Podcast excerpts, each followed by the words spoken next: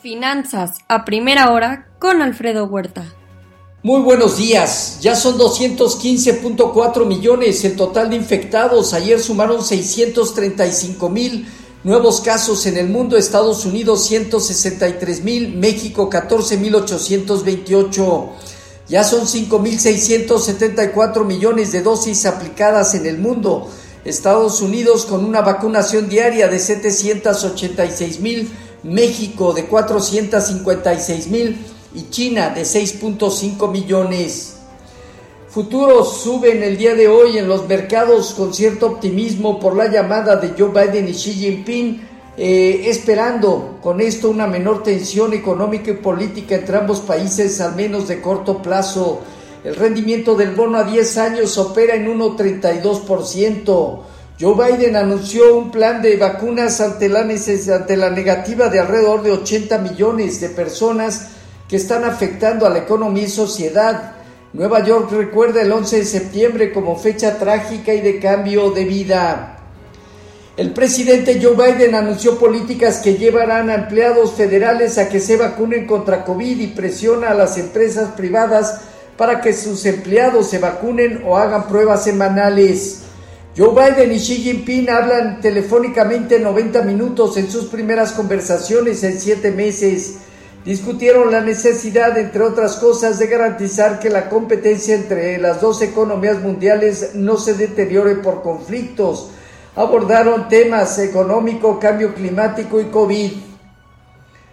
China anunció la primera subasta pública estatal de petróleo para estabilizar precios, venderá reservas estatales de crudo, sin embargo, el petróleo continúa con recuperando terreno cerca del 2% arriba este día.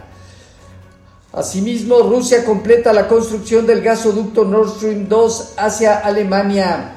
Kaplan y Rosengren de la Fed venderán todas sus acciones en medio de preocupaciones éticas ante documentos de divulgación hechas por el Wall Street Journal. En Asia eh, Pacífico, resultados positivos, China, Hong Kong y Japón arriba. Toyota recorta el objetivo de producción en un 3% debido a la escasez de chips y otras piezas. También en India, la escasez de chips presiona a Reliance y Google a retrasar el lanzamiento de su teléfono inteligente. En Europa, movimientos mixtos negativos, Italia y España, positivos, Francia, Alemania y el Financial Times de Londres.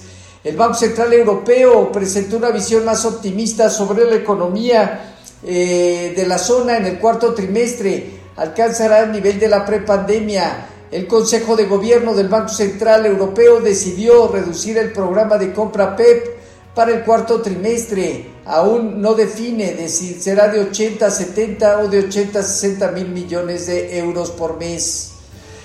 En cuanto a divisas, hoy un índice dólar con ligera baja, el euro en 1.18.4 avanza 0.1% y la libra cerca de 1.39.3% arriba. En materias primas, hoy el petróleo 1.9% arriba, el WTI en 69.4 dólares y en metales el oro y plata con marginal baja, el oro en 1.798 dólares y el cobre reacciona al alza 1.9%. Eh, el, Dow Jones inicia este día a partir de 34.879 unidades y aquí a 36.750 puntos tiene una prueba relevante. El Nasdaq en 15.248 unidades tiene hacia eh, la zona de 15.300 puntos, como hemos comentado, una zona objetivo. El Standard Poor's en 4.493 unidades también tiene un poco... Eh, eh, la zona de aquí a 4.570 unidades como prueba relevante. El rendimiento del bono a 10 años se colocó cerca de 1.29, 1.30. Hoy el informativo ronda niveles de 1.32.